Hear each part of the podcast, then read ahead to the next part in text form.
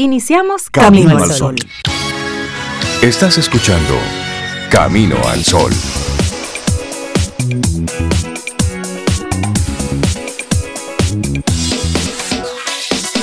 Bueno, hoy queremos proponerte durante estas dos horas que le dediquemos un tiempo a pensar sobre los malentendidos, que son, son simples de evitar, siempre y cuando utilicemos una comunicación asertiva.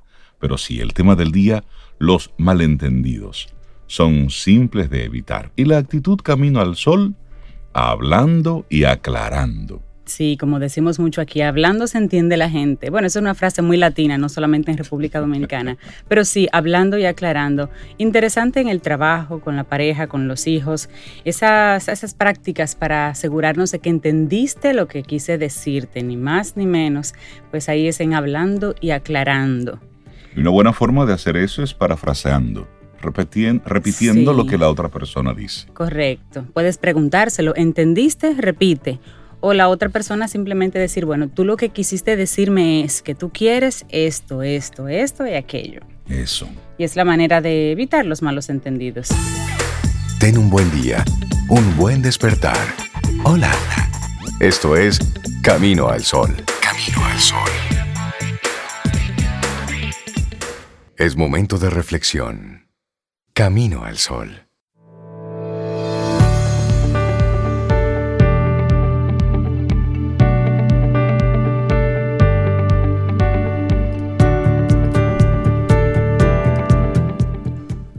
Para saber hablar es preciso saber escuchar. Plutarco. Así es, nosotros estamos conectados, esto es Camino al Sol. Recuerda, entra a nuestra web caminoalsol.do para que entres en contacto con nuestro contenido. ¿Cómo evitar los malentendidos? Reflexionemos en esa línea, a ver a dónde esto nos lleva. Claro, imagínate que existiera un pequeño truco para reducir los malentendidos, como una varita mágica. Es difícil que desaparezcan al 100%, pero imagina que algunos se van a poder evitar. ¿Y en qué puede consistir ese truco, esa magia? Bueno, en verificar si nuestras interpretaciones son realmente hechos. Así de simple. Y vamos a ver algunos ejemplos para ilustrar un poco mejor esta idea. Bueno, pues imagínate que es viernes y que has tenido una discusión con alguien en la oficina, con algún vecino o con algún compañero de la universidad. Te has enfadado. No ha sido una discusión acalorada, pero sí lo suficiente para haberte molestado. Llega el sábado y te encuentras a esta persona por la calle. La saludas y él o ella no lo hace. Hasta aquí, todos son hechos.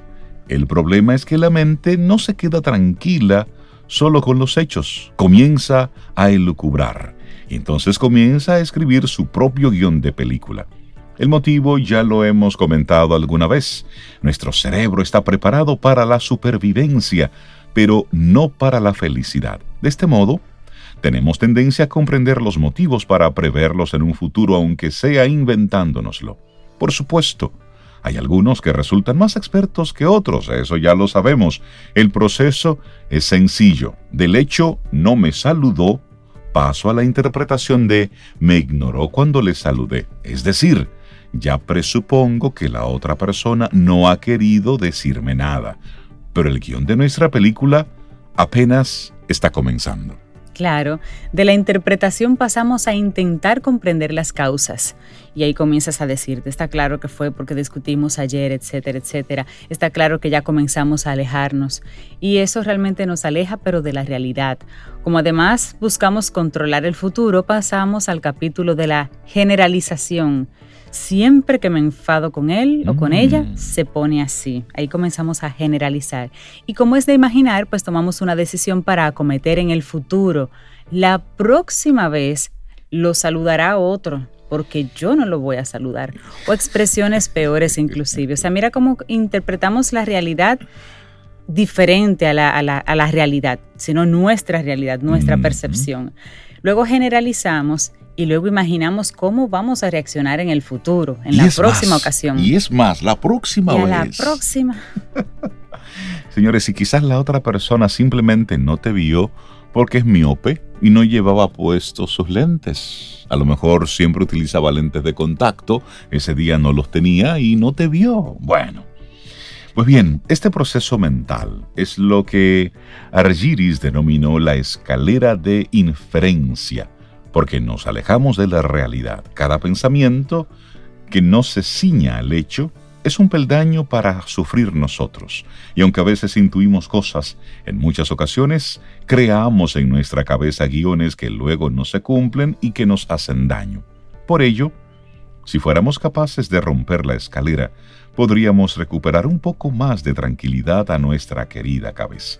Ahora viene la pregunta, ¿cómo evitar las escaleras de la inferencia? Lo primero de todo es distinguir un hecho de una interpretación. De lo que ocurre a lo que yo opine hay un trecho que puede ser de milímetros o de metros, dependiendo de nuestra creatividad o de la intensidad emocional que incorporemos. Bueno, en segundo lugar, si hay dudas, pregunta. A veces no lo hacemos por timidez o por orgullo, pero quizás el sabor amargo sea peor que cualquiera de los motivos anteriores. Pregunta. Otra alternativa es de nuevo tomar la decisión, insistir. Quizá no te haya oído, quizá no te entendió. Y por último, evita generalizar. Es poco recomendable irse al mundo del siempre, nunca, todos. Es una trampa mental que hace mucho daño. Bueno, en definitiva, nuestra mente también es un músculo que se puede entrenar.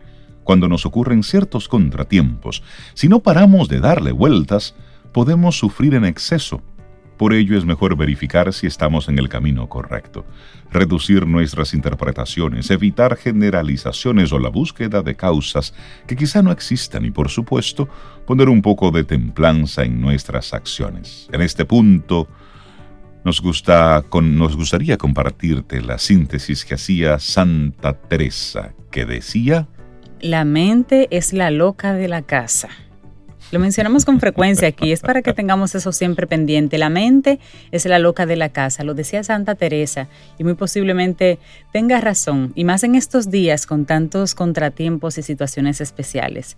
Así, que bueno, es la recomendación del día de hoy. Evita los malentendidos, evita tomar como un hecho lo que puede ser una simple percepción tuya.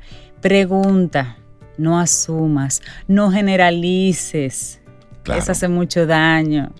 Eso sí. Bueno, y, recordar un poco la, la, escalera de inferencia de Chris Argyris, que dice, primero están los hechos, luego la interpretación, luego la atribución de causas, luego la generalización que nos lleva a una acción que está por lo general conectada con el enfrentamiento. Por eso, comunicación asertiva. Siempre hay un malentendido, converse específicamente con la persona en cuestión, no con los que están en el entorno, no, con la persona en cuestión, de la mejor manera posible. Así, a veces es un poquitito más difícil en algunas situaciones, pero hay que hacer siempre ese esfuerzo. eso no tiene que ver con clase social, con nivel intelectual. Simplemente si el otro se alborota, sea, sé, tú la, la, calma, la paz, la, la asertividad en este caso.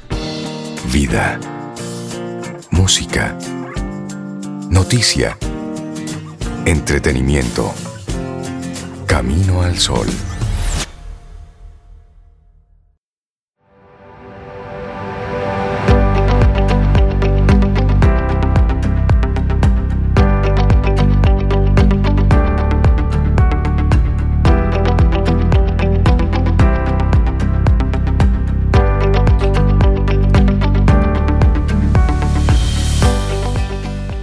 Nosotros hablando aquí de los malos entendidos y cómo evitarlos, y la siguiente frase es de Theodore Roosevelt. Tómalo como lo decimos, eso lo dijo él. Habla con suavidad y lleva un buen garrote. Llegarás lejos. Madre, no sé cómo tomar esas palabras. Seguimos aquí avanzando. Este es Camino al Sol. Recuerda, conecta con nosotros a través de estación, siempre estación 97.7 FM y también Camino al Sol.do. Estamos haciendo unos ajustes técnicos, así es que te invitamos a que nos escuches por la web mientras hacemos unas, unas correcciones en la versión en FM. Así es que para mejorar el sonido. Sol, para mejorar el sonido. Así es. Y darle los buenos días, la bienvenida a la doctora Geraldine Bataglini, que nos acompaña de nuevo. Doctora, buenos días. Bienvenida a Camino al Sol. ¿Cómo está? Buenos días, Reinaldo. Buenos días, Cintia. También para Sobeida y también para Laurita y para todos los Camino al Sol oyentes. Muy buen día, doctora. Qué bueno verla. Miércoles. Feliz miércoles para usted. Y nos encanta el tema que nos trajo en el día de hoy. Uno no pensaría así o lo dice a veces de, broma, pero, pero existe el término vitaminoterapia. Hablemos un poquito de eso, doctora. Sí existe el término, está absolutamente ah, aprobado por la Organización Mundial de la Salud. Así es como debería ser llamado, eh, llamada la toma sistemática de elementos vitamínicos por un ser humano. Y esto además ha cobrado especial importancia con el tema de la pandemia y en estos tiempos de COVID-19. Como que nos, nos hemos dado cuenta que, que sí necesitamos a las vitaminas para potenciar eh, diversos elementos de nuestro metabolismo cotidiano. Hablemos un poquito de la, de la vitamina, doctora, para que las personas entiendan qué es una vitamina versus qué es un componente químico o una medicina tradicional. Una vitamina es un medicamento. El concepto de medicamento, eh, para refrescarlo eh, para todos, para que todos lo tengamos presente, es simplemente toda aquella sustancia natural o artificial, le hace sintética, que en cualquier estado o forma física, al ponerse en contacto con nuestro cuerpo, le hace soma biológico, provoca una o varias reacciones metabólicas. A ese respecto, podemos perfectamente concluir que el agua, por ejemplo, es un medicamento, eh, que una toma de tila o de manzanilla es un medicamento, que la comida, los alimentos son medicamentos. Entonces, ¿qué es una vitamina? Una, una vitamina es un tipo de medicamento que tiene una estructura química determinada, que forma parte perfectamente del grupo vitaminas y que está diseñada para generar la estabilización de las reacciones oxidativas que en la pared de la célula tienen lugar por diversos agentes externos o internos a nuestro cuerpo. ¿Qué es una reacción oxidativa? Es el daño de la pared celular. Simple y sencillamente. Oxidantes primarios son, por ejemplo, el estrés, que no se puede ver. Pero asimismo algunos metales pesados, como por ejemplo el asbesto, el hierro, el aluminio, y un largo etcétera. Estos elementos generan la ruptura de la pared celular y las vitaminas reparan esta ruptura. Es mm. como ir a una ferretería y comprar un compuesto para eh, tapar un agujerito en una pared de nuestra casa. Eso hace la vitamina, para eso está diseñada. Entonces, ¿qué ocurre? Antiguamente, nosotros teníamos muchos menos elementos oxidativos que nos afectaran negativamente. Pero ahora, con este devenir tecnológico de apertura en tantos campos, que se suele llamar progreso y que se suele entender como favorable, pero que desde este punto de vista no lo es. Nosotros nos hemos dado cuenta que necesitamos las vitaminas más que nunca y de hecho en su forma sintética, que es mi ponencia de hoy para ustedes. Porque muchas personas dicen, yo no consumo vitamina C como tal, no la compro en la farmacia, porque yo todos los días mm, consumo un jugo de naranja o dos vasos de jugo de chinola o tres vasos de limonada. Para estas personas es interesante acotar que para que tengamos la dosis mínima de vitamina C al día, que son 500 miligramos, necesitamos consumir un kilo de limones o dos libras, en este caso de limones recién exprimidos. Ok. okay. Muy buena aclaración, porque sí, doctora, muchas personas que yo conozco dicen que no consumen vitaminas porque tienen una alimentación eh, balanceada o que tienen esos componentes, pero no están presentes en la cantidad necesaria. Exactamente, exactamente. Ni siquiera comprados de forma orgánica en mercados especializados. Ni siquiera si la planta de limón está en el patio de su casa, cuidada con mimo y celo por usted diariamente usted va a obtener en uno, ni en dos, ni en tres, ni en diez vasos de limonada lo que le aporta a usted una tableta de 500 miligramos de vitamina C. Esa es la realidad. Doctora. Entonces, a ese respecto, desde hace... Dígame. Una preguntita, y es para ir tumbando como curiosidades que, que van surgiendo. ¿Alguna persona puede ser alérgica a una vitamina como hay personas alérgicas a un medicamento tradicional químico? Eso es correcto. Alérgicas o intolerantes. Hay los dos tipos. Ok. La alergia es la reacción inmunológica importante con clara significación clínica. Primero el individuo que la padece y muy probablemente todos de elementos eh, del sistema inmune negativos que se manifiestan con dificultad respiratoria o con rash cutáneo, un sinfín de situaciones. Pero también están las intolerancias. Las intolerancias son más sutiles, tienen comienzos y desarrollos más insidiosos, no se ven tanto, pero sí igualmente dañan el metabolismo. Y sí ocurre con las vitaminas. Y además también ocurre la toma en exceso de vitaminas que provoca la llamada hipervitaminosis, que también es súper dañina para la salud. ¿Qué queremos con este programa? Que nuestros Camino al Sol oyentes concienticen la toma de vitaminas, entiendan, por una parte, que es súper importante lograr tener una vitaminoterapia diaria pero que también es súper importante que esta vitaminoterapia esté seguida, diseñada por su médico de confianza. Mm, importante. debemos, como tú dices, Cintia, ir desmontando. Eh, que si acabe esto de, voy y tomo del anaquel el, el, frasco de vitaminas y agarro el otro y mi comadre me dijo que también tomara la otra y entonces me las tomo todas. No debería ser así.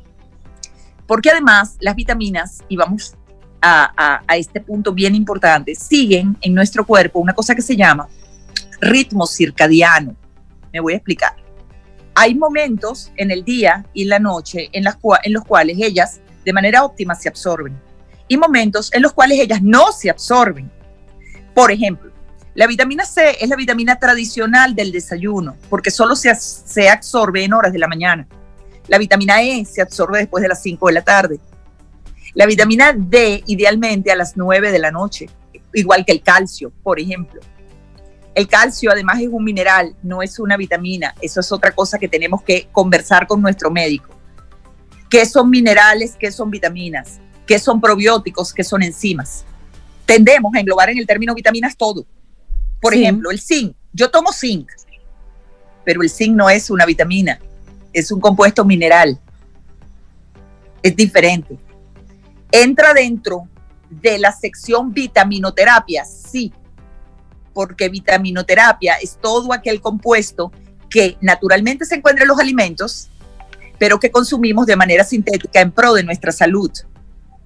Pero no debemos confundirlo. O sea, debemos como aprender a categorizar cada elemento dentro del grupo que le corresponde para poder entender lo que hace nuestro cuerpo. Totalmente. Y de eso se tratan eh, estas apariciones mías en este programa maravilloso, de que podamos lograr concientizar en el aquí y en el ahora, a través de la razón, qué comemos por qué, qué tomamos por qué.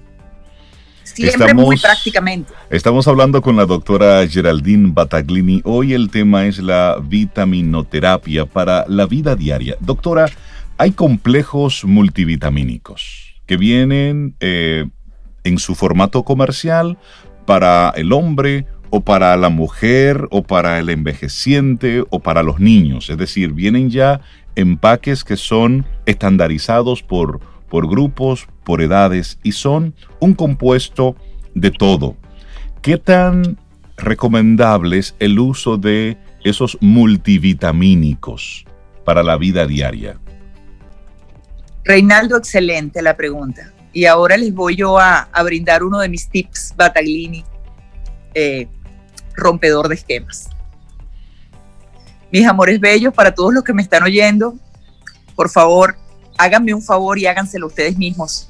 No consuman complejos vitamínicos. ¿Por qué? Básicamente por tres razones. Y eso no lo dice la doctora Bataglini, eso está en la información, pues, para, para todo el que la quiera leer en internet ya no, hasta en los mismos prospectos, Dori. tres razones. La primera, ningún compuesto o complejo multivitamínico tiene ni siquiera cerca la cantidad mínima de cada uno de sus componentes.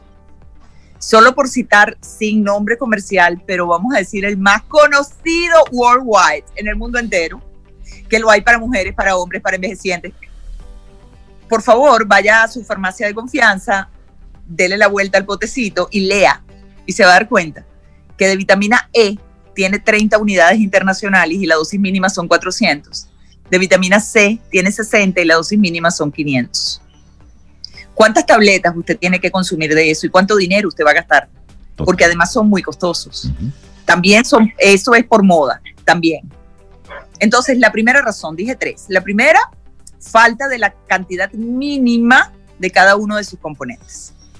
La segunda razón, el daño a la mucosa gástrica que producen estas tabletas. Todo lo que nosotros consumamos que pudiera ser gastrolesivo, debemos administrarlo con cuidado y con criterio. Si necesitamos vitaminas, si estamos aprendiendo en este programa que sí las necesitamos, la mayoría de nosotros, por el tema del estrés oxidativo de la pared celular, entonces administremos eso con criterio, porque las vitaminas son gastrolesivas, son potencialmente dañinas hacia el estado de hiperacidez de la cavidad estomacal. Entonces, si estos compuestos no tienen la cantidad mínima de ninguno de sus componentes, ¿por qué queremos dañarnos la mucosa gástrica con ellos si no vamos a lograr sino eso, una potencial gastritis o estado de hiperacidez? Y la tercera razón es el ritmo circadiano de sus componentes. Si yo consumo un complejo multivitamínico y me lo tomo, por ejemplo, una tableta en el desayuno y otra con la cena, en la porción del desayuno estoy perdiendo la absorción de las vitaminas vespertinas y nocturnas. Y en la porción de la cena, la absorción de las vitaminas diurnas. Claro, claro. Eso es una, gran información. Claro, doctora. Una cosa, doctora, cuando vamos a una tienda, por ejemplo, ahí donde están naturistas, donde están todos, todos esos anaqueles llenos de vitaminas, y nosotros, como usted dice, em, todavía tenemos la mala praxis de ir y tomar uno que nos indica a cualquier persona o que entendemos que nos hace falta son muchos y sin embargo nosotros usamos casi siempre los mismos, las mismas vitaminas, que si la E, la C, la, la D, el calcio, pero hay muchísimas más. ¿En base a qué utilizamos las demás? Em, ¿Son proporcionales a una edad, a una actividad física, el resto de las vitaminas que a veces no conocemos mucho, o a un estado específico del cuerpo, o a una situación eh, de enfermedad? De nuevo, excelente la pregunta vamos a dividirlo en dos grandes grupos, ¿les parece? Las de uso común o comunitario y las de uso específico o particular. Las de uso común son simplemente la A, la E, la C y por lo menos una vez al año complejo B. Siempre y cuando no existan alergias o intolerancias, entiéndase claramente. Y las de uso específico, si queremos hablar de este momento particular de la historia del ser humano está el, zinc y magnesio, solo por citar dos um, tradicionales. Em, ¿Por qué el zinc y el magnesio? Bueno, el magnesio es el mineral antiestrés por excelencia. Y el zinc nos hemos dado cuenta que es un principalísimo soldado anti-COVID. Mm. Pero si somos deportistas, necesitamos complejos eh, que favorezcan el desarrollo y potencien la fuerza muscular, favorezcan el desarrollo de la masa muscular y potencien la fuerza muscular. Si somos envejecientes, necesitamos medicamentos que permitan que el calcio permanezca dentro de nuestros huesos, que es el, el principal flagelo de esas edades adultas. Si somos niños, necesitamos medicamentos que potencien y cuiden el desarrollo del sistema neurológico y el desarrollo de todo el árbol óseo es bien importante. Entonces, esos son los grupos particulares. Y dentro de los grupos generales, repito, A, E, C, principalmente. Y complejo B, una vez al año. ¿Es posible que el consumo de una vitamina, doctora, eh, elimine el aprovechamiento de otra vitamina que se esté consumiendo? Eso es correcto. Hay vitaminas que, que compiten entre sí y no solamente. Eh, alimentos que compiten eh, por la absorción de las vitaminas y las neutralizan verdadera y propiamente. Esas son cosas que cada persona debería discutir con su médico. Y esa es otra razón por la cual nosotros no debemos consumir vitaminas, eh, sí, por cuenta propia. Vitaminas eh, al libre albedrío. Eso tenemos que como que desmontarlo y ojalá esta intervención para contar un poquito al que, a que logremos cambios positivos en nuestra salud a través del conocimiento verdadero y propio. En este caso, ¿quién lo puede dar? Su médico. Totalmente. Que después de su mejor amigo es su otro mejor amigo. Así es, doctora Geraldine Bataglini, muchísimas gracias por compartirnos hoy este tema tan interesante, la vitaminoterapia para la vida diaria. Gracias por, por todos sus, sus sabios consejos. la gente que quiera seguir conectada con ustedes, con usted, ¿cómo lo hace a través de las redes? Instagram, Instagram, eh, por mensaje privado, DRA.Geraldine Bataglini con B alta y doble T de Tamanaco. Y por mi eh, línea celular, que está el WhatsApp a, disposición de todos, es eh, más 58 414 178 0154 o por Camino al Sol. A través de Camino al Sol, eso iba a decirle. También con, contacta con la doctora Geraldine Bataglini a través de Camino al Sol, por supuesto. Digan con ustedes si ustedes me hacen llegar el mensaje. Así es, buenísimo. Doctora Geraldine Bataclini, muchísimas gracias. La despedimos con música, que siempre está aquí conectado. Bueno. Disfrutemos un delicioso café, escuchando Camino al Sol.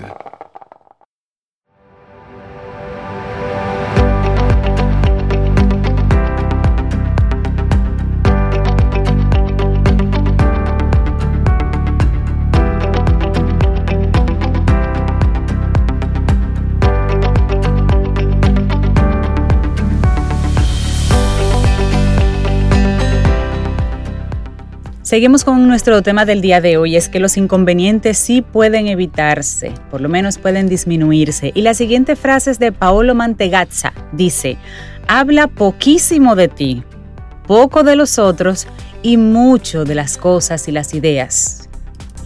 Eso, eso. Esas son las mejores conversaciones. entonces lo invertimos. de cosas e ideas. Entonces lo invertimos. en la conversación diaria es y yo, y yo, y yo, y yo. Nos, nos volvemos. No, pero hablemos de ti. ¿Qué es lo que más te gusta de mí? Esa es otra forma de llegar al tema del yo. Ay, ay, ay. De hecho, le recomendamos a nuestros amigos Camino al Sol oyentes que busquen en la, en la página de BBC Mundo. Sale un artículo, bueno, fue publicado ayer, donde Martín Hilbert dice la verdadera fuente de poder de las redes ha sido llevarnos a nuestro narcisismo, enojo, ansiedad, envidia, credulidad y por cierto, a nuestra lujuria. Un artículo que vale realmente el esfuerzo leer porque pone en perspectiva lo que estamos viviendo. Eso a propósito de la frase que tú nos, nos compartes. y para darle los buenos días, la bienvenida a una mujer potente que siempre está hablando, sí, de proyectos, de, ideas, de cómo mejorar el desempeño. Bueno, eso sí. Caril Taveras de Ideox. Buenos días. Hola mis amigos, extrañándolos un montón, porque como que me salté un miércoles y sentía un vacío profundo en mi corazón. Sí, sí, sí, está anotado por aquí. Qué bueno tenerte siempre, Caril. Muy bien, ¿y tú? Muy bien, gracias a Dios. Ya cerrando, ya cerrando este año. Ayer decía a mis participantes del programa directivo que estamos llevando a cabo junto con el INTEC, les decía que, bueno, se trata de, mirar el vaso medio lleno y comenzar a pensar en qué queremos para el 2021, no que se acabe el 2020, no, el 2020 tranquilo Déjamelo tranquilo. Él, tuvo su propio, su propio afán, él solo tuvo su propio afán. Y enfocarnos en ese 2021. Así que estoy abierta a lo buenísimo que viene para el próximo año, para nuestras vidas. Bueno, y tú lo dices, y si lo ponemos esto en realidad, la próxima vez que conversemos ya estaremos en noviembre. Esa es la realidad. Bonitos puestos. Claro, bueno, ¿cómo desarrollar una mentalidad digital? El líder de la transformación. Ese es el tema que nos propones para hoy, Caril. Así es. ¿Ustedes conocen la paradoja del descarrilamiento? Bueno, estamos listos a conocerlo. No, no, no, sí. Pues esta dice que la semilla de mi fracaso está en mi propio éxito. ¿Qué significa eso? Que estamos en un tiempo donde sí o sí tenemos que reinventarnos, donde empresarios, emprendedores, líderes, maestros, padres, eh, hemos tenido que iniciar la captura de nuevas herramientas y de nuevas habilidades porque las que teníamos se nos han quedado obsoletas. Y de eso se trata el tema de hoy. ¿Cómo nosotros podemos transformar nuestra mente, digitalizar nuestra mente para poder abrazar este, este nuevo mañana que nos espera en los próximos dos meses y medio? Y bueno, para evitar vivir en esta paradoja, es importantísimo trabajar lo que se llama el digital mindset.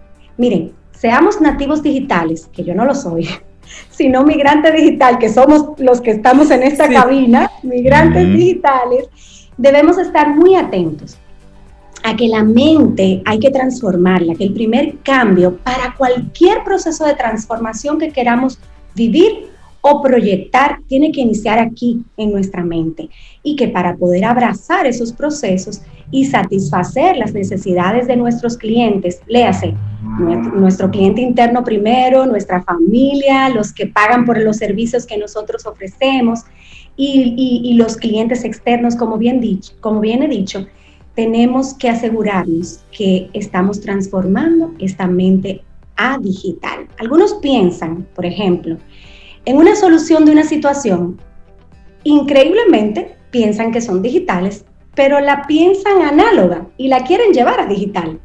¿Cómo, cómo, cómo luce esto, por ejemplo? No, no, yo eh, tengo toda mi documentación digitalizada. Fulana, imprímela. Yo la firmo, tú la escaneas y la subes.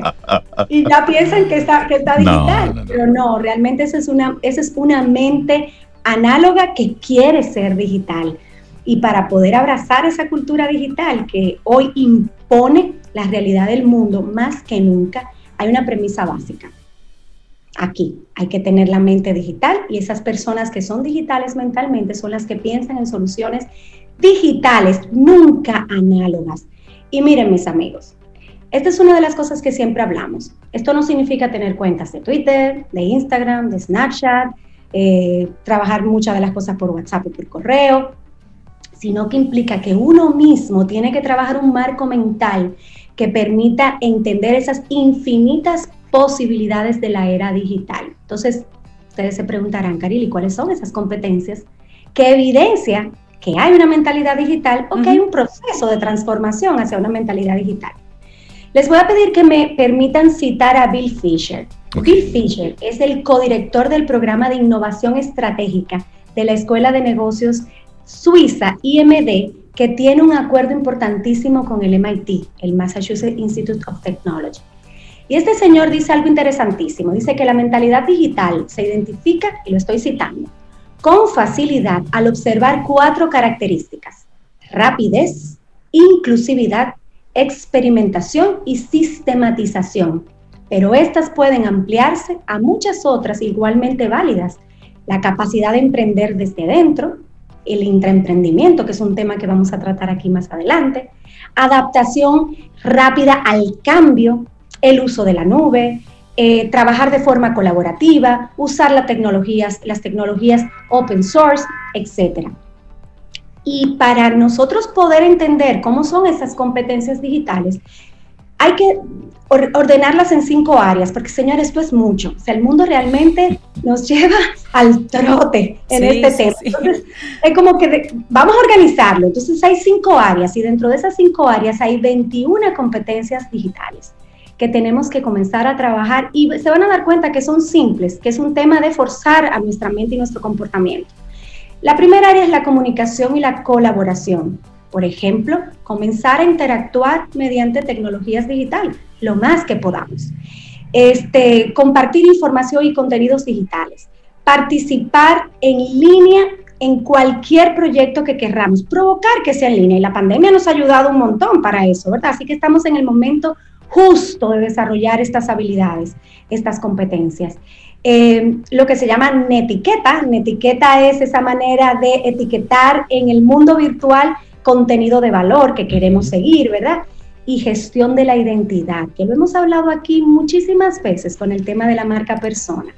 La segunda área para seguir completando estas competencias es la creación de contenidos digitales.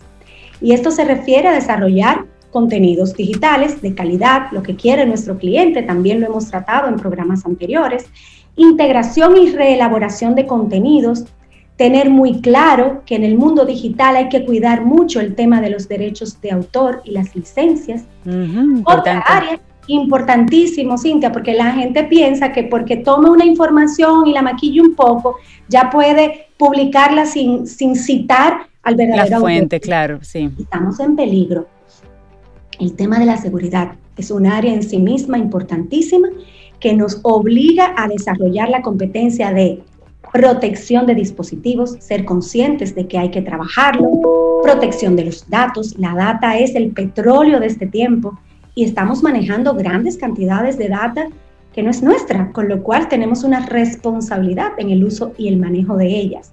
La protección de la salud, porque todo el tema digital nos lleva a vivir en un entorno desconocido, con lo cual, desconocido para muchos, no para los nativos, ¿verdad? Pero esto nos pone bajo mucho estrés emocional y definitivamente la salud se afecta. Y la protección de nuestro entorno. Cuarta área, resolución de problemas. ¿Cómo solucionar problemas de manera digital?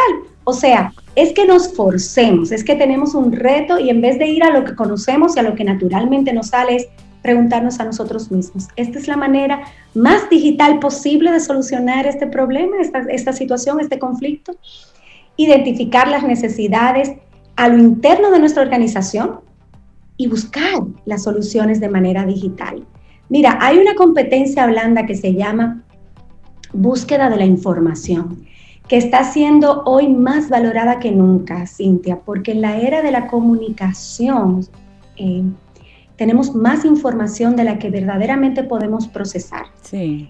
Y muy importante, no toda la información es veraz. Con lo cual, para nosotros poder hacer un buen uso de la información, tenemos que tener la capacidad, desarrollar esa capacidad de poder tener un pensamiento crítico que nos permita interpretar la información y extraer lo que verdaderamente es importante y en tiempo real, porque al final de cuentas nos podemos perder buscando información y no llegamos a ningún lado. Entonces, esta es una competencia que aunque viene del, mundo eh, predigital, la de búsqueda de información se hace muy relevante en este tiempo. Y bueno, identificar las lagunas que se tienen en el mundo digital y trabajar en ellas, que es lo que estamos haciendo en el día de hoy. Quinta área, y con esta termino, eh, el tema de las competencias digitales, información y alfabetización informacional. Esto se refiere a saber navegar de manera correcta, hacer las búsquedas de manera correcta.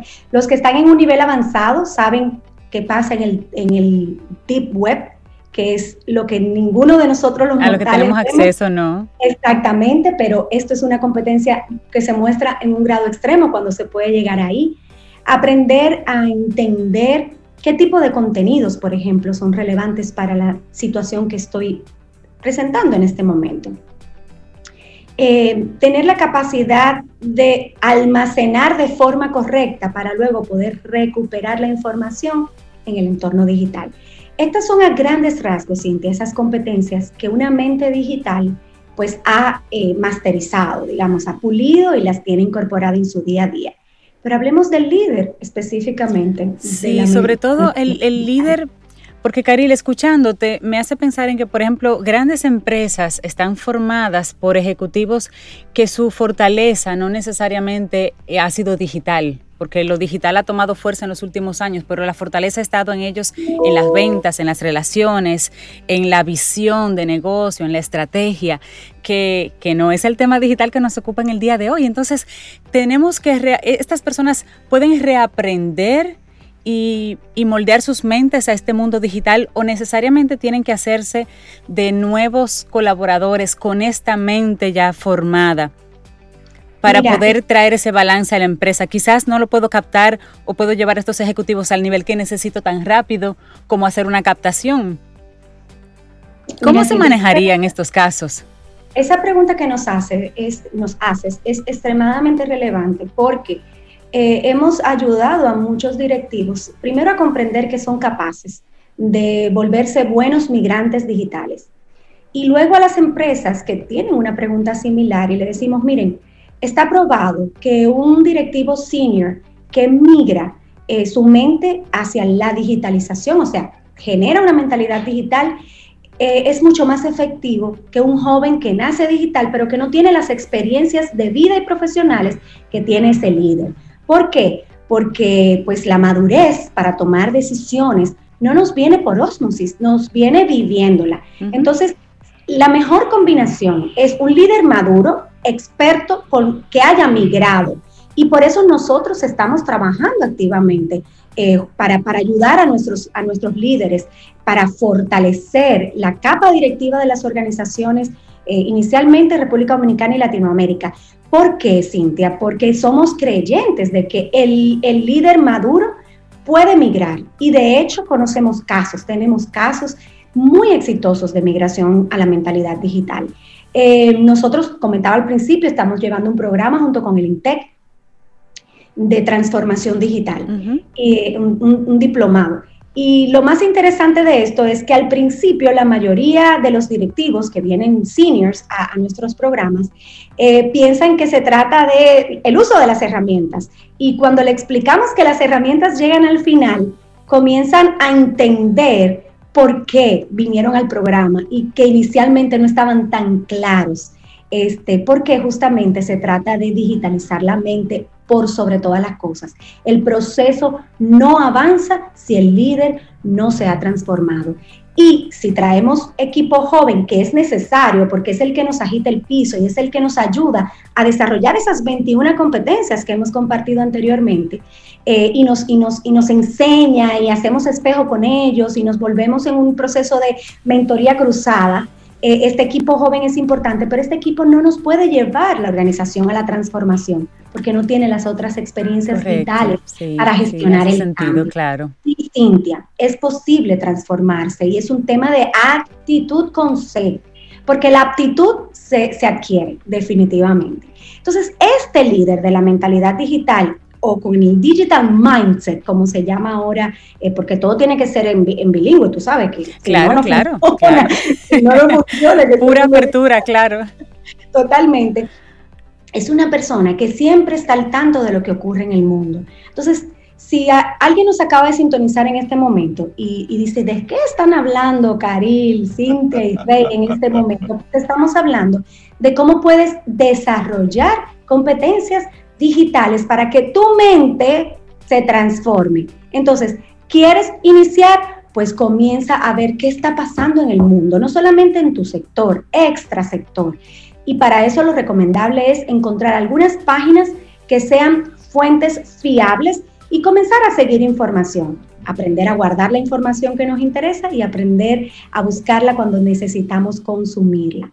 Un líder de mentalidad digital entiende que todo es susceptible a ser mejorado tecnológicamente. Así es. No, no, no, no, eso, eso se hace bien así, eso no hay que digitalizarlo. No está en vías de digitalización. Incorporar la tecnología también a su ámbito laboral y del hogar. No podemos ser digitales en la oficina y análogos en la casa.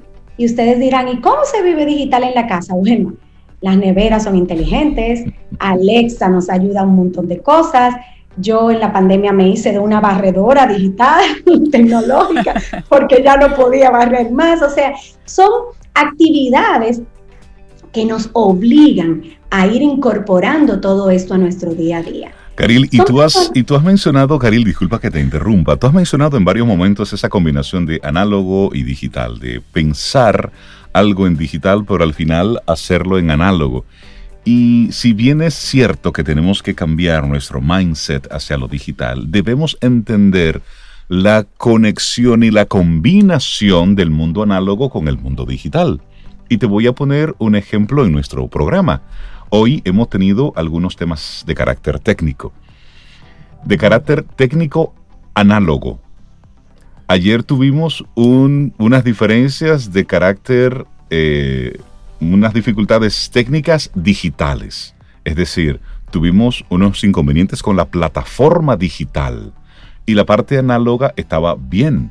Sin embargo, hoy, al inicio del programa, tuvimos la plataforma digital bien, correcta. Sin embargo, la parte análoga tenía una, una dificultad. la FM. La FM, que ya fue, ya fue resuelta y fue un tema análogo, algo físico.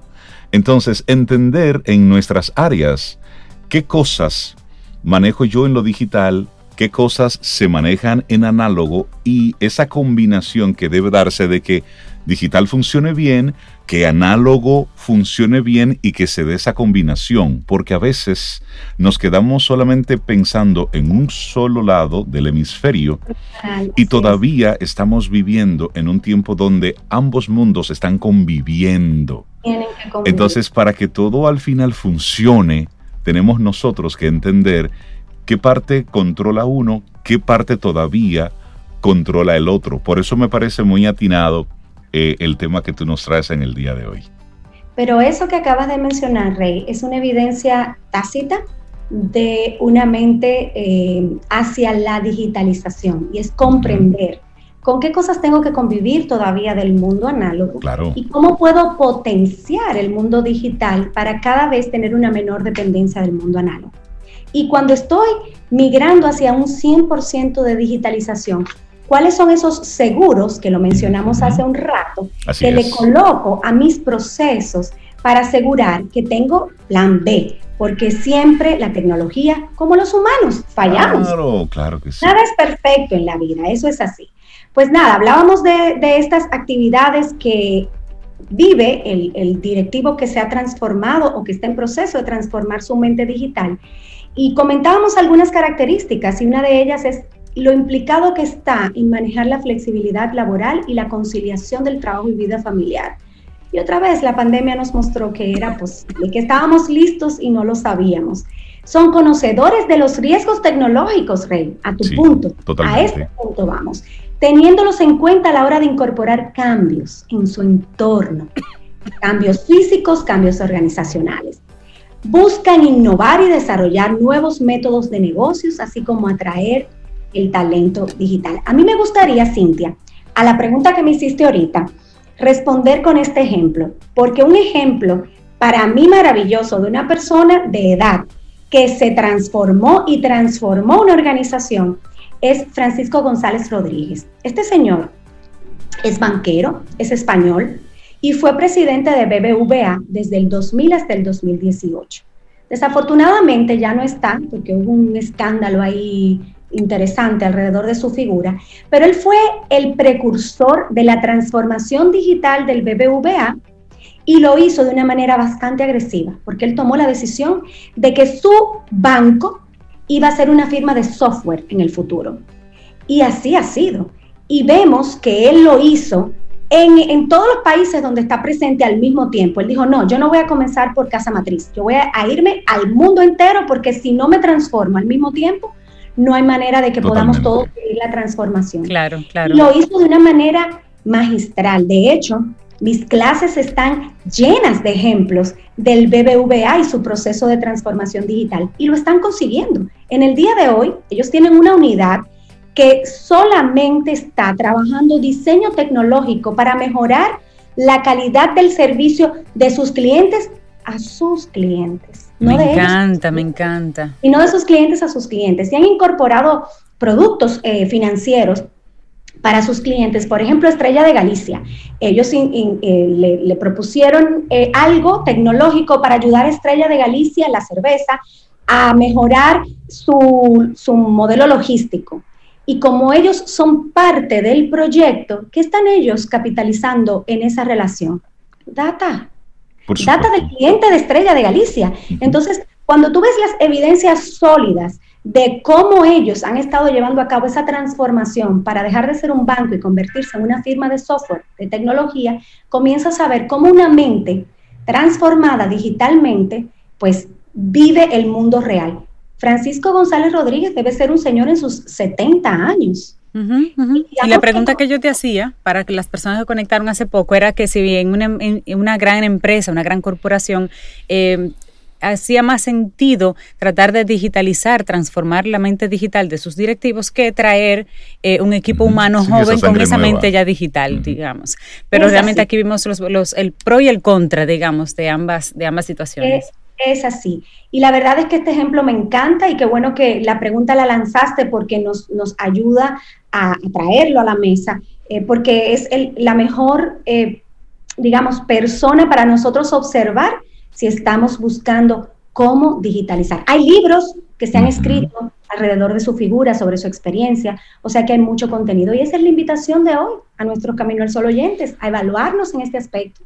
¿Cómo desarrollar una mentalidad digital? El líder de la transformación, Caril Taveras de Ideox. Muchísimas gracias. La gente que quiera conectar con Ideox, con todo el contenido interesante que comparten a través de sus redes, ¿Cómo lo hacen? Y transformarse digitalmente, hablemos de que Ideox les ayuda en ese proceso. Es así, gracias Cintia, gracias Rey. Miren, lo pueden hacer en nuestra página web www.ideox.net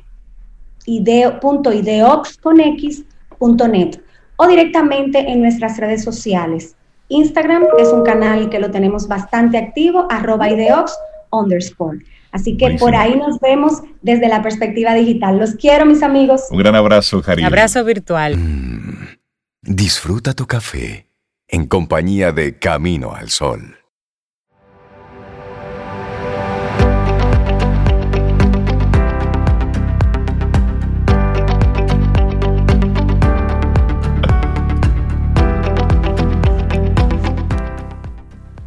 Quizá la clave para ser realmente libre sea reír cuando puedas y llorar cuando lo necesites. Esta es una frase extraída de El Chojín.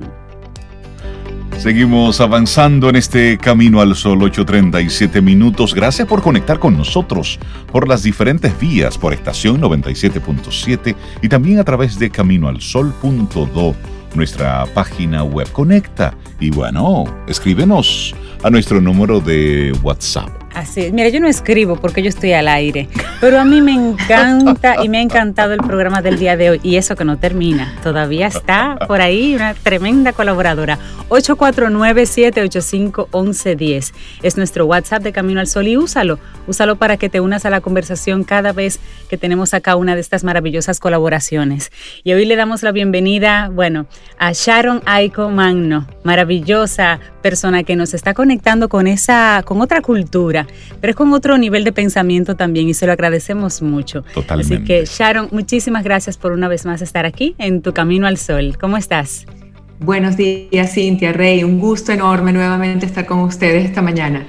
El placer es todo nuestro. ¿Cómo se sienten? Estamos muy bien, muy bien. Y contentos Enhorabuena. por el tema que nos quieres compartir hoy a propósito de todo lo que hemos estado viviendo en este 2020. Hoy, Kaizen, en el entorno VUCA.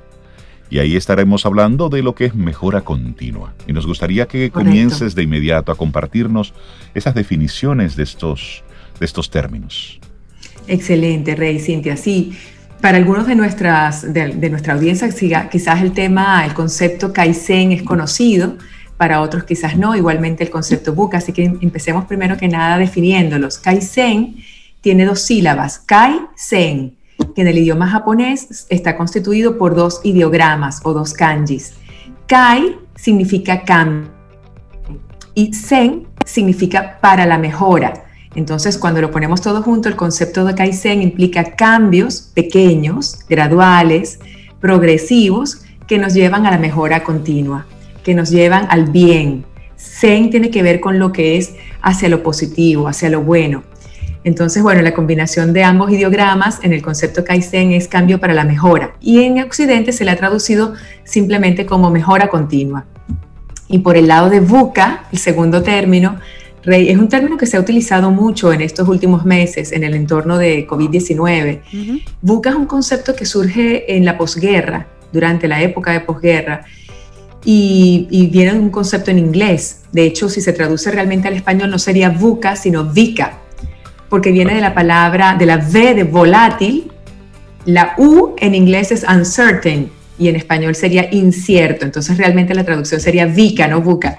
Volátil, incierto, complejo y ambiguo.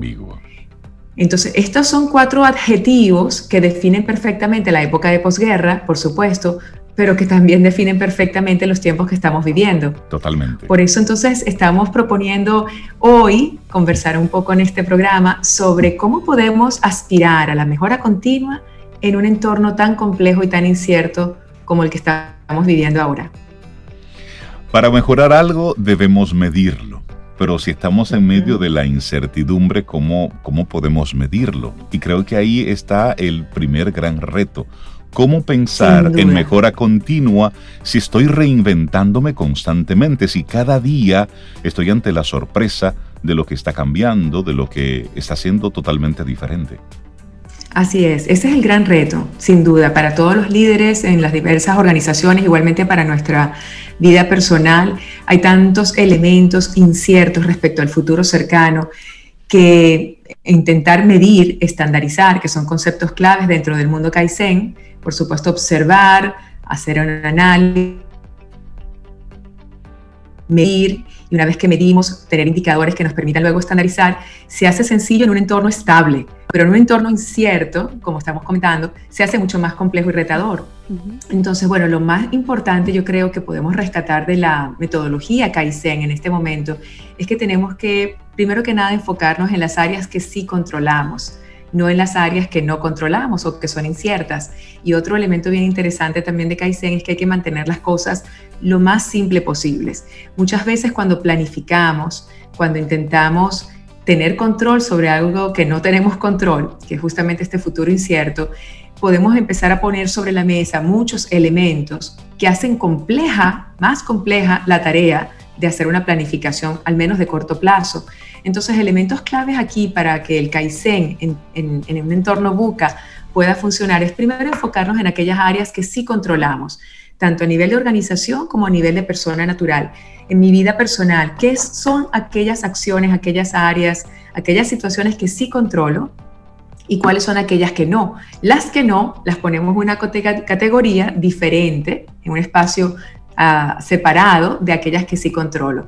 Entonces, el primer análisis tiene que pasar por observar, por identificar todas aquellas áreas en las que sí tengo control, tanto en mi empresa como en mi vida personal, y empezar entonces a hacer este proceso de desglose que propone Kaizen.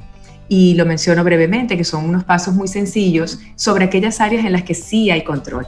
Primero, definir la situación, identificarla, observarla, analizarla Después pasar por un proceso de, pensamiento analítico. Justo ayer estábamos en una, en una capacitación sobre pensamiento analítico y es una competencia muy particular porque difícil de enseñar, difícil de aprender la competencia del análisis, ¿no? Y, fue bien interesante hacer, hacer ese debate ayer con, con algunos alumnos. Pero efectivamente Kaizen también nos propone ir a la causa raíz. Cuando hablamos de análisis, hablamos de preguntarnos muchas veces por qué y de tratar de identificar cuál es la causa raíz de una situación o de un problema que estamos tratando de resolver. Entonces, definimos la situación, el problema, tratamos de identificar también cuáles son las eh, causas para llegar a la más profunda, la causa estructural. Inmediatamente podemos pasar por un proceso de brainstorming o de lluvia de ideas, donde diferentes personas que participan en el proceso puedan colaborar para plantear soluciones. Observamos todas estas soluciones e intentamos probar algunas de ellas para ver qué resultados obtenemos. Una vez vistos esos resultados y, también identificando cuáles son aquellos que nos aportan la mejor solución, lo implementamos, estandarizamos ese proceso y buscamos permanentemente mejora continua. Entonces, para hacerlo muy sencillo, este proceso es identificación del problema, búsqueda de causas, búsqueda de la causa más profunda dentro de todas aquellas que identificamos, lluvia de ideas para una solución cuando hablamos de lluvia de ideas, vemos ese concepto de consenso que es muy importante en Japón. En Japón está, por supuesto, la jerarquía y la estructura que viene de arriba hacia abajo en una organización, pero también para la búsqueda de soluciones es altamente participativo y consensuada la decisión final. Por eso es muy importante este proceso de brainstorming o de focus group, como le queramos llamar, en la búsqueda de una solución al problema identificado. Entonces, con todo este proceso ya podemos entonces iniciar una mejora y esa mejora, lo más interesante de esto, Rey, yo creo que con eso quisiera que se quedaran los que nos escuchan, es que las soluciones tienen que partir por elementos muy sencillos y muy pequeños. Normalmente cuando vemos un problema lo vemos con tanta magnitud, es tan grande, que pensar en una solución es también pensar en una solución grande, que implique un gran esfuerzo o mucha energía o una gran inversión de parte mía. Pero cuando pensamos en que eso que quiero lograr, que quizás es grande, puede iniciarse con un pequeño paso, allí está el secreto del Kaizen, en que yo hoy, hoy hago algo para que mañana yo esté mejor, aunque todavía no esté bien del todo. Pero el hecho de dar el primer paso es lo que define Kaizen y es lo más maravilloso de la filosofía y de la metodología, que un pequeño paso te lleva lejos, pero tienes que dar ese primer paso. Entonces, cuando tú lo llevas al terreno personal y buscas implementar una metodología, o más que metodología, una filosofía Kaizen en tu vida, es que tú observas tu vida en diferentes dimensiones, la puedes ver en el ámbito económico, en el ámbito espiritual, emocional, salud, porque hoy estuvimos incluso escuchando sobre vitaminas, y todos estos elementos los colocamos sobre la mesa y observamos, bueno, ¿qué deseo mejorar? ¿Y qué pequeño paso puedo dar hoy? Y cuando tú inicias el proceso de dar un paso al día, esos pasos eventualmente te llevan a una mejora importante y sobre todo a este camino, y me encanta porque de nuevo conectamos con, con la, participación anterior de Ikigai y de Camino al Sol y de Camino, que es el Do, que justamente es la vida. La vida implica justamente una mejora y un progreso y una evolución constante, pero hay que dar ese paso. Y esa es la esencia de Kaizen. Sharon, hay una frase que se utiliza eh, de manera muy popular y es que ante la duda, abstente. Y esto, cuando lo proyectamos en un año como este, bueno, pues lo que vemos es mucha duda, mucha ambigüedad. Entonces esto hace que muchas personas pues se abstengan de iniciar algo nuevo, de dar algún cambio. Es decir, como estoy ante lo volátil, ante lo incierto, ante lo complejo, ante lo ambiguo, ante lo que desconozco completamente, pues me paralizo. Conectando esa actitud con la propuesta Kaizen de esa mejora continua en un momentum de volatilidad, de incertidumbre, de complejidad, un tanto ambiguo, ¿cómo podemos romper con esa inercia, con esa parálisis por análisis ante lo desconocido? Qué, buena observación haces, Rey. Creo que tantas personas seguramente se pueden sentir identificadas con esa descripción que haces, ¿no? Del momento que vivimos ambigüedad, complejidad y por supuesto que esto sea paralelo a inercia y, bueno, detenernos ¿no? en todos nuestros procesos. Yo entiendo que probablemente para muchos de nosotros como personas y como empresas, el mes de marzo fue tan complejo y tan retador que seguramente nos detuvimos, ¿no? Y, y, bajo la premisa que tú incluso planteas, ante la duda, abstente. Estoy segura que muchos de nosotros nos detuvimos para tratar de hacer un esfuerzo y, entender lo que estaba ocurriendo. Eh, buscar información desde el ámbito de salud y de la ciencia en qué implicaba el COVID-19. Y para todos nosotros, por supuesto, fue una novedad y, un, escenario muy complejo y muy ambiguo. Yo pienso que justamente esos primeros momentos en que nos vimos expuestos a la pandemia tuvieron que generar parálisis para muchos. Eh, entiendo que este espacio inicial de detenernos a observar es importante incluso que ocurra. Observar, escuchar, indagar, comparar, analizar. Es un espacio que fue necesario para todos nosotros. Por eso sí entiendo que al inicio, ante el golpe que generó la noticia del COVID y sobre todo cuando se declara el estado de emergencia en República Dominicana y llega al país, por supuesto que hay unos momentos en que nos detenemos. Ahora bien, la, pregunta está, sobre todo, Rey, ¿cuánto tiempo, por cuánto tiempo se extiende este primer espacio de observación y de análisis, que por supuesto es legítimo que ocurra?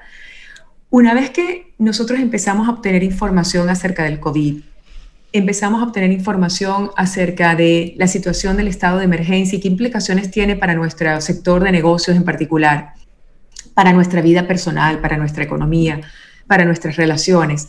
Tan pronto empezamos a indagar y a obtener datos, tenemos que colocarlas sobre la mesa y yo creo que allí es donde se puede incorporar perfectamente el concepto y la metodología Kaizen, que implica que una vez tú tienes cierta información, no toda, no toda, por supuesto, pero cierta información y como decía antes, hay áreas que sí controlas, allí empezamos a poner nuestro enfoque, nuestra energía, nuestra atención para buscar oportunidades, porque además, como también sabemos, en el medio de las crisis surgen las oportunidades y de hecho el mismo, el mismo concepto de crisis en japonés, el kanji, los ideogramas, tiene que ver con oportunidad. Así lo entienden en Asia. Y de hecho esa es la parte más interesante que también tiene la propuesta de Kaizen. Fíjate que es una combinación de elementos occidentales y elementos orientales. La propuesta inicial, origen, y sin entrar mucho en la parte histórica, arranca con eh, el estadístico Edward Deming, con los círculos de mejora continua que propone Estados Unidos a Japón en la época de posguerra. Recordemos Japón en la miseria, destrozado, sin infraestructura, con la moral, por supuesto, por el piso, en un proceso de reindustrialización. En ese proceso, en esos tiempos, se adopta esa metodología con teorías cuantitativas, matemáticas, para hacer mejoras en los procesos. Ahora, ¿qué más incierto, qué más complejo y más difícil, además con la moral por el piso, que un país entero con dos bombas atómicas, sin infraestructura, sin claridad incluso legal, porque hay un cambio hasta en la constitución respecto a la monarquía, respecto al imperio, en este caso, ¿no? de Japón.